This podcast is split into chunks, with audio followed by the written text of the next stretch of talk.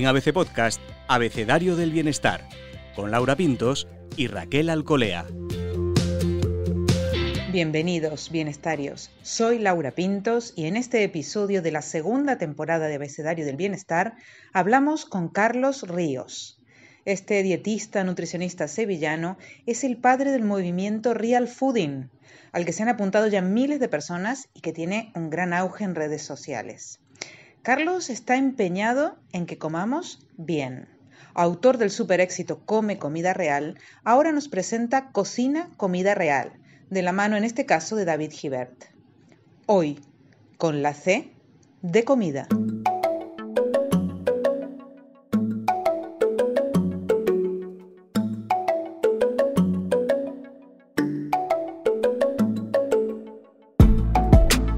Acompaña, como siempre, Raquel Alcolea. Raquel, bienvenida a esta segunda temporada de nuestro podcast Abecedario del Bienestar. Y cuéntanos, ¿hay algún ultraprocesado que aún se te resista, que consiga todavía hoy colarse en tus cestas de la compra? Bueno, la verdad es que lo tengo todo bastante depurado. Pero el otro día me encontré unas salchichas caducadas en la nevera. No es que esté muy orgullosa de, de tirar comida ni nada parecido, pero bueno, sí, sí lo estoy de haberme olvidado de, de las salchichas del frigorífico. Ya no comemos salchichas, eso está claro. Bienvenido, Carlos Ríos. Hola, buenas. Me alegro, me alegro que hayáis desterrado las salchichas y, y otros ultraprocesados. Carlos, te leemos, te seguimos, intentamos aplicar tus buenos consejos, pero tú, ¿esperabas esta locura por el real fooding? Bueno, yo creo que viene a decir que hay una necesidad en, en nuestro país que es de, de, conocer cuál es la comida saludable más allá de las típicas dietas de pérdida de grasa y de peso que, que décadas atrás hemos estado viendo. Ahora la gente realmente está interesada en cuáles son los alimentos saludables y que no la engañen, ¿no? Porque nos han estado engañando bastante tiempo. Entonces yo creo que el éxito viene a raíz de ahí, de, de ayudar a la gente a, a saber cuáles son estos alimentos, ¿no? El efecto Carlos Ríos ha llevado a que se agoten en grandes superficies algunos alimentos como los edamames o los kakis. ¿Qué pasa? ¿Que se nos está yendo un poquito de las manos esto del real fooding? O bueno, como es, son cosas sanas, en realidad no, no pasaría nada. Hombre, bueno que, que se, se, viralice un poco la comida saludable y que, y que, sea, y que se agote si puede, ¿no? Es decir, o sea, al final lo bueno es que pues eh, la comunidad Real Pudding cada vez va creciendo más y es una comunidad pues que cambia sus hábitos de verdad y, y al final transforma su, su, cesta de la compra diaria, que es lo efectivo para, para tener cambios significativos, ¿no? Que no es cosa de una moda de una semana o reto de 15 días, eh, no, realmente es algo para largo plazo y yo creo que eso se está viendo también en las cestas de la compra de la gente están aumentando el consumo de, de, comida menos procesada. Carlos, ¿hay que ir a un herbolario o a un sitio específico para hacer una compra saludable o es posible hacerla, conseguir esos alimentos saludables en un supermercado? Claro, en el supermercado o incluso en los mercados de abastos, que sí que es cierto que son en menos en número, pero bueno, puedes comprar eh, en el supermercado como si fueras al, al mercado, es decir, eh, enfocándote en los productos frescos, frutas, verduras, hortalizas, carnes, pescados, también pues eh, buscar lácteos y cereales que no estén procesados, que no le hayan añadido ese azúcar, eh, las especias, los frutos secos. La verdad es que hay bastante variedad, cada vez hay más oferta de, de esta comida real y luego dentro del supermercado vamos a encontrar el hummus, el guacamole, el gazpacho, una tortilla de patatas hecha, bueno, pues al final, eh, si está hecha con buenos ingredientes, es un producto, pues eso, que nos va a facilitar eh, la alimentación. Y yo creo que cada vez vamos a ir viendo más buenos procesados en el mercado. A pesar de que llevas años divulgando el real fooding, los que se van sumando suelen tener dudas y confusiones, no sé, un poco que lo mezclamos todos. Eh, ¿Cuáles son las que te han parecido así más frecuentes en, pues, en las redes sociales? Bueno, la gente está muy confundida también con el tema de las calorías, con el tema de los nutrientes, ¿no? Es decir, oye, eh, tradicionalmente se ha visto que lo malo es lo que lleva calorías y lo bueno es lo que lleva menos calorías, ¿no? Porque una alimentación mala es, es la que lleva muchas calorías. Y en realidad yo centro mi mensaje en los alimentos. Los alimentos saludables, estos son los que hay que aprender cuáles son y cómo combinarlos. De ahí el nuevo libro de cocina, ¿no? Entonces, esto es lo más importante. Em, luego también hay gente que se, se, centra en los nutrientes y, por ejemplo, cree que los hidratos de carbono son malos, ¿no? O que son malos a cierta hora, ¿no? Entonces, al final, eh, hay que divulgar y hay que hacer, eh, verle la diferencia que el azúcar que puedes encontrar en una fruta no tiene nada que ver con el azúcar de un refresco o con los hidratos de carbono de la patata, no tiene nada que ver con los hidratos de carbono de los cereales azucarados, ¿no? Entonces, esto es cierto que es difícil eh, de comprender en la población, pero poco a poco vamos divulgando la importancia del alimento y no tanto de las calorías y de los nutrientes. Entiendo que parte de esa confusión puede surgir eh, de cuando tu objetivo eh, para sumarte al real fooding es bajar de peso. ¿Cómo combinamos lo de comer sano, pero también adelgazar? Bueno, es que eso va a depender, claro, la pérdida de grasa y la pérdida de peso depende de muchos factores. Uno es lo que ingieres y por tanto también las calorías que ingieres. Pero luego hay otros factores como tu genética, la calidad de tu sueño y uno muy importante que es la actividad física. Entonces, solo, solo ver las calorías que comes no te va a garantizar adelgazar, incluso reducir estas calorías, o sea, no, no te va a, va a, garantizar adelgazar, porque depende de muchas cosas y por eso siempre recomendamos ir al dietista nutricionista. En cambio, comer comida saludable te garantiza que te estás cuidando y ahí no hay, no hay, no hay diferencia. Al fin y al cabo, la comida saludable, fundamentalmente vegetal, es lo que te va a garantizar esa salud. Luego, la pérdida de peso puede ser una consecuencia al cambiar y dejar esos ultraprocesados que sí que tenemos evidencias que engordan. ¿Por qué? Porque es que llevan un montón de calorías, pero calorías que se asimilan muy fácil para para formar la grasa, ¿no? Entonces, además que eh, son adictivos y puedes consumir un montón de... Nadie se come una patata frita o una galleta, arrasa con el paquete, ¿no? Entonces, al descartarlos, como consecuencia, mucha gente de la comunidad real fooding empieza a adelgazar, a normalizar su peso. Y eso es positivo, pero es una consecuencia de los buenos hábitos. En cambio, si te centras solo en cómo puedo comer menos, eso te puede dar más hambre, más ansiedad, y al final acabar pues eh, con atracones de, comida, ¿no? ¿Se puede ser un real fooder sin que te guste cocinar o nos tenemos que meter en los fogones? ¿Toca ponerse el delantal? Creo que sí se puede ser real fooding aunque no te guste cocinar. Pero eh, lo que sí es cierto que vas a tener que dar un mínimo de tiempo a la cocina. Es decir, a no ser que tengas un cocinero en tu casa o que compres comida real ya lista y cocinada, cosa que es menos accesible, vas a tener que dedicar un tiempo a cocinar, pero es que esto es lógico, si tú quieres estar en forma tienes que dedicar un tiempo a, eh, al ejercicio físico, si quieres aprender un idioma tienes que dedicar tiempo a eso, ¿no? Entonces, un mínimo de tiempo tienes que dedicarle. Nosotros, en las recetas que, que hemos creado en Cocina Comida Real, son unas recetas que duran entre 30, 20, 40 minutos máximo, con ingredientes normales, con un número reducido de ingredientes, no 80 ingredientes por receta, de forma fácil para que lo hiciera cualquier persona, incluso la gente que no le gusta cocinar. Entonces, la gente que no le gusta cocinar debe introducirse poco a poco en dedicar este tiempo hasta que lo haga como un hábito. Y ese hábito, pues, es necesario para, para comer comida real a largo plazo, porque vas a hacer de tus platos, de tus combinaciones, comidas deliciosas, que tú seas las que las elijas y por tanto eh, perseveres cada día. ¿no? Es un poco más laborioso, eso está claro, como nos explicas, pero nosotros nos preguntamos, ¿también es más caro comer de forma saludable? Puede ser más caro si elegimos alimentos eh, saludables de mayor precio, ¿no? Si tú eliges quinoa en lugar de arroz, aguacate en lugar de tomate, eh, no sé, salmón salvaje en lugar de una, una sardina, pues a lo mejor, claro que te va encareciendo la compra. Y sobre todo la comparación con los ultraprocesados que están hechos a base de porquerías muy baratas, de harina, de azúcar, son, son ingredientes muy baratos, por tanto pueden venderse muy baratos. Eh, de ahí lo que yo reclamo de que pongan impuestos a, a, a los ultraprocesados para encarecerlos y así disminuir su accesibilidad. ¿no? Pero bueno, aún así nosotros te damos consejos de cómo hacer una alimentación saludable asequible, porque incluso yo, yo aprendí eh, comiendo en casa de mi abuela que ella daba de comer a toda la familia con un guiso.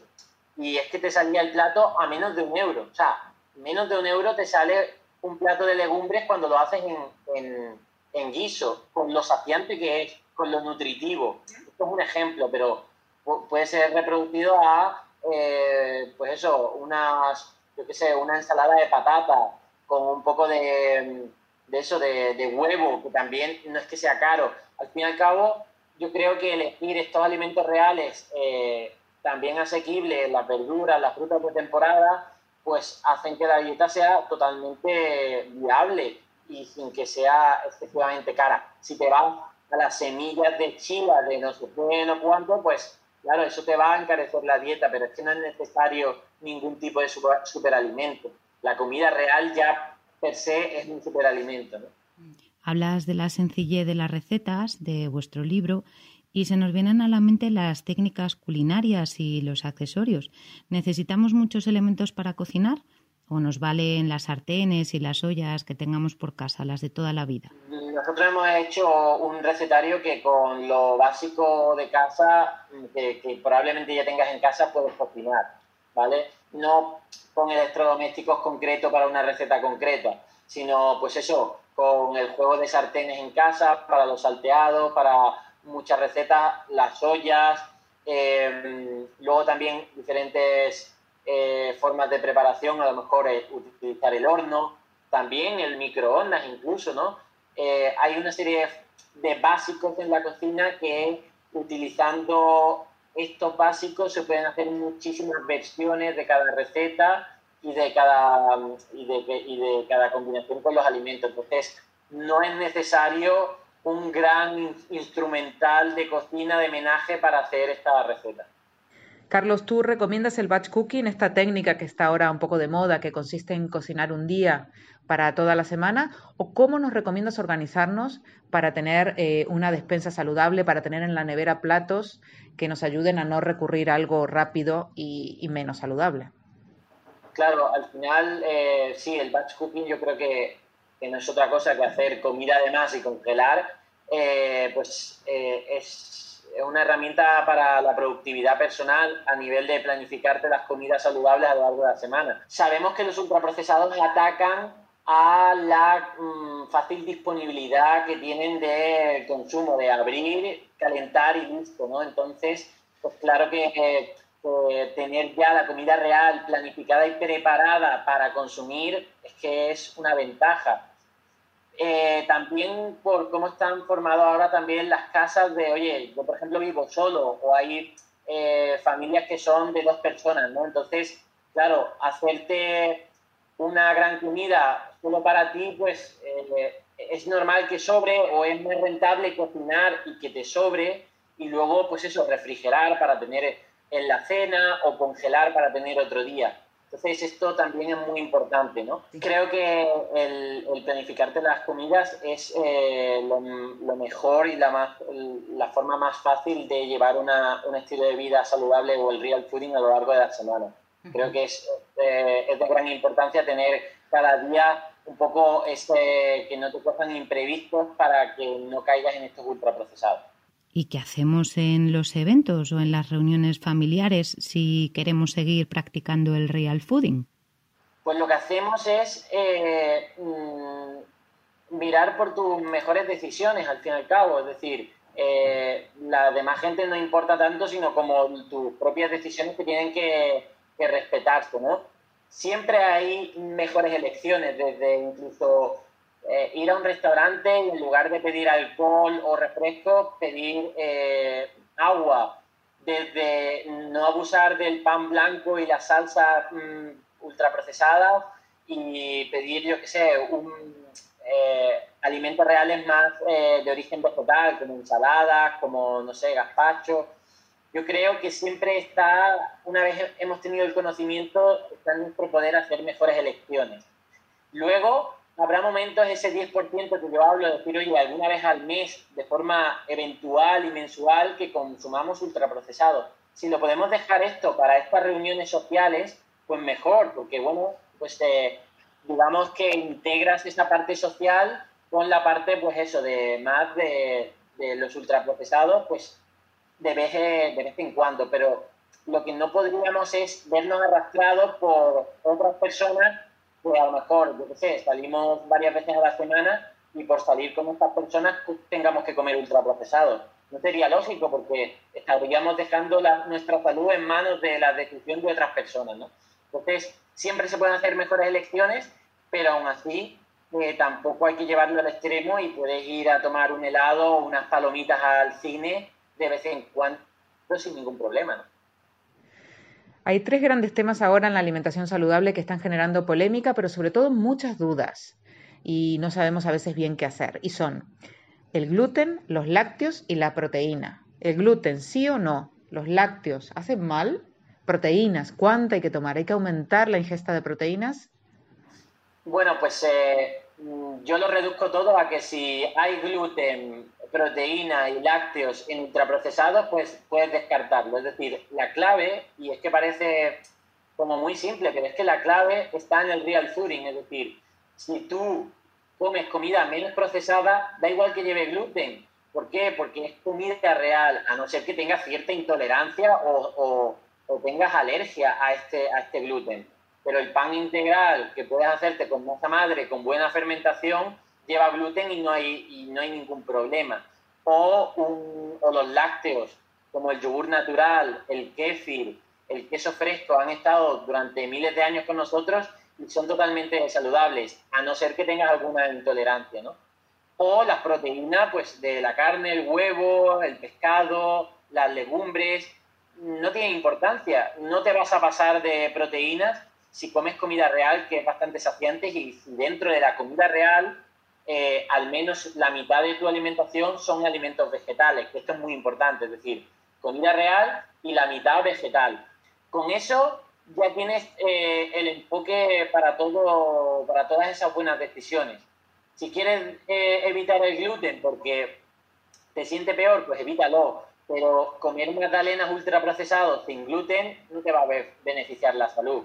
Si quieres evitar los lácteos porque no te gusten, no te sientes mal, evítalos pero tomarte un buen queso o, un buen yogur natural, no hay ningún problema en ello, ¿no? Y lo mismo con la proteína, que al final pues está incorporada dentro de otros nutrientes que lleva la comida real. Por eso la clave siempre es el real food. Carlos, ¿nos darías tres salvavidas real fooder para estas tres situaciones con las que nos encontramos de vez en cuando? Una sería, muero por patatas fritas. Otra sería, me bebería una cerveza gigantesca y fresquita. Y otra sería, necesito un donut. ¿Qué haría un real fooder? Pues a ver, eh, muero por patatas fritas, pues hazte patatas fritas eh, con ingredientes en tu casa. ¿Por qué? Porque las patatas fritas que compres tanto en, un restaurante o en, o en las patatas fritas de bolsa, han reutilizado ese aceite hasta el infinito, porque obviamente tienen que hacer de forma industrial. Pero tú en tu casa no lo vas a hacer de forma industrial. Te parten las patatas y con un buen aceite de oliva virgen extra te fríen las patatas, pues eso. Eh, o incluso puedes utilizar al horno, con las recetas que damos en Real Fooding también, patatas fritas al horno. Em, esto sería una solución. El tema de la cerveza, pues yo optaría por una cerveza fresquita sin alcohol, o que sea de forma ocasional en este momento social, pues eso, eh, eventualmente a lo largo del mes. Y, y, con el tema del donut, pues incluso hacerte una receta de donut real fooding con eh, harina integral, dátiles, plátano, eh, chocolate negro al 80%, pues eso, con todas las recetas que disponemos, que versionamos mm, productos que son dulces a la versión real fooding con menos dulzor porque utilizamos dátiles pero que están súper buenas y además con ingredientes, aceites saludables y no con aditivos y otros ingredientes que llevan los ultraprocesados. ¿no? Entonces, esas serían mis soluciones. Carlos, tú hablas mucho de la motivación. ¿A qué te refieres exactamente y dónde está esa motivación para decidirnos a comer de forma saludable, de manera mm, continuada, a largo plazo, para toda la vida, vaya? Pues yo creo que, cada uno tiene que encontrar su motivación de forma intrínseca en por qué quiere hacer esos cambios. Por eso siempre digo que no puedes convencer o la gente no cambia porque tú que cambien, sino porque tengan esa motivación intrínseca, sobre todo para dar el primer paso.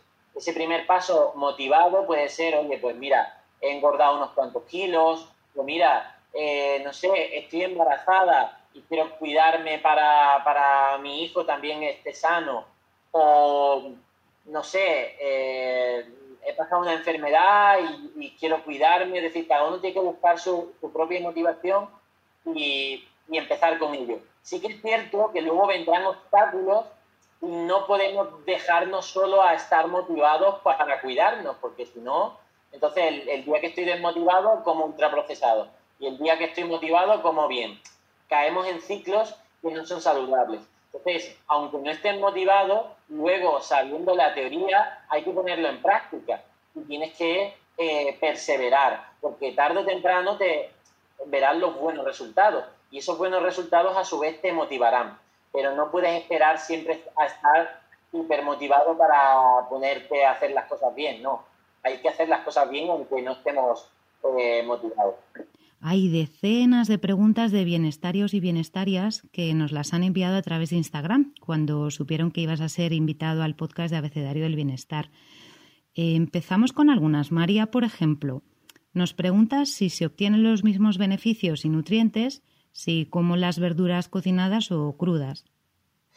Pues sería parecido, es decir, eh, cocinada o cruda, eh, hay diferencias, hay pérdidas de algunas vitaminas con la cocina, pero no son considerables. Es decir, que en una dieta variada donde mezcle a veces eh, verdura cocinada y a veces verdura cruda, creo que sería lo ideal, sin tener especial miedo a que se vaya a perder algo por, por la cocina, no, porque es que al final la cocina facilita también el sabor y la adherencia a estas verduras, por tanto no le daría importancia y combinaría eh, ambas formas de preparación.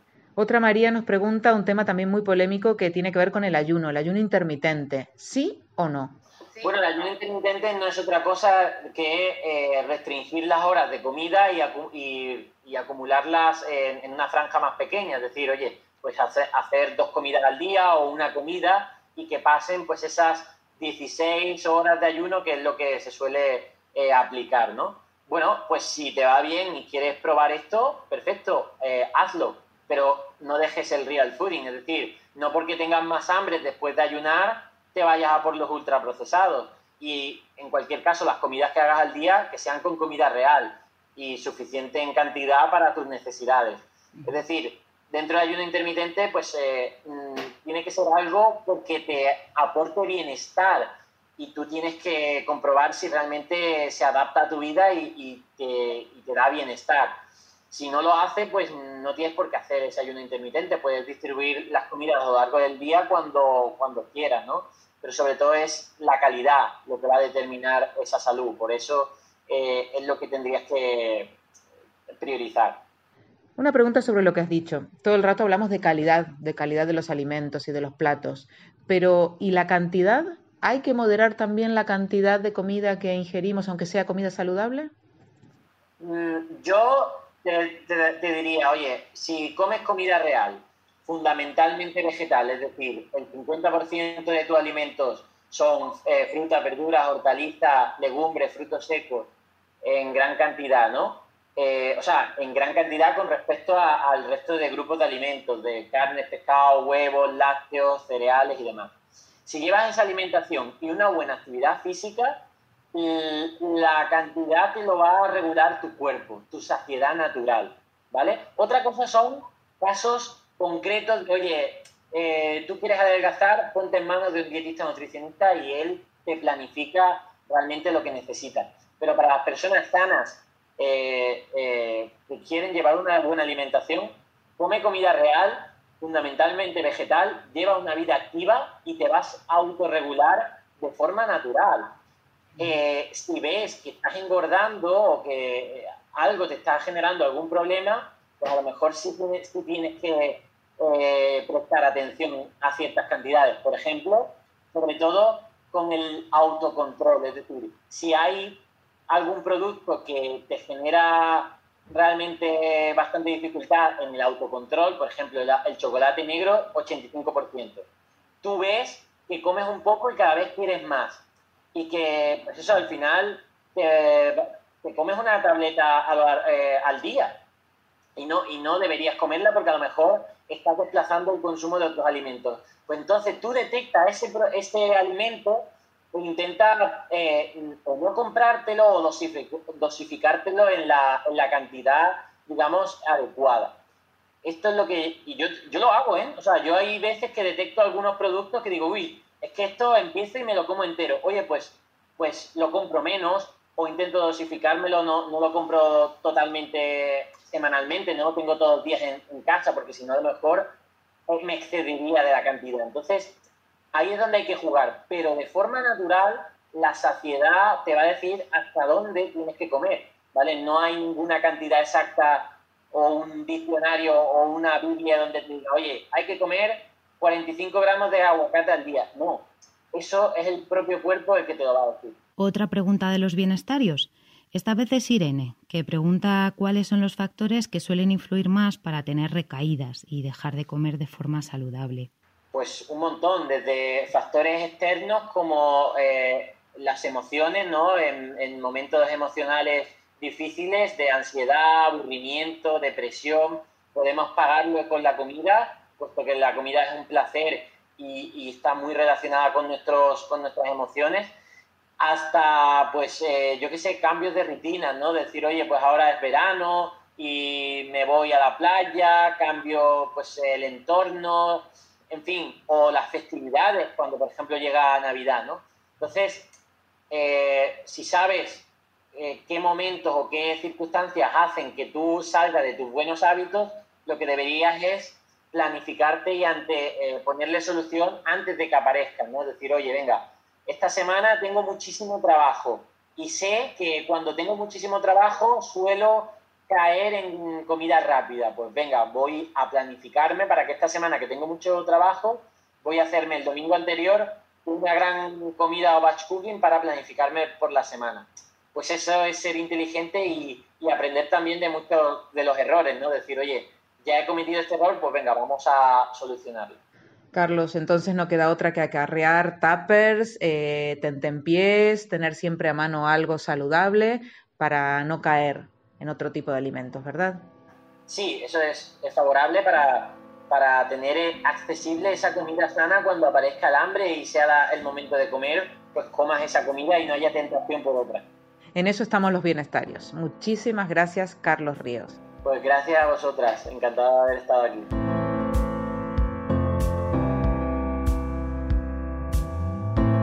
Raquel, de todo esto que nos ha contado Carlos y que hay que estar siempre muy atentas y vamos a escuchar muchas veces este podcast para reafirmarnos en nuestro compromiso bienestario, tú hoy, de esta conversación, ¿con qué te quedas? Pues me ha gustado mucho eso que ha comentado Carlos sobre que no podemos esperar a que estemos motivados para cuidarnos y que aunque no lo estemos, hay que perseverar y seguir comiendo saludable, porque luego al final los resultados que vayamos consiguiendo, en cuanto a la salud sobre todo, van a ser esos que nos finalmente nos motiven. A mí también me ha gustado mucho el concepto de autorregulación del que habla Carlos Ríos.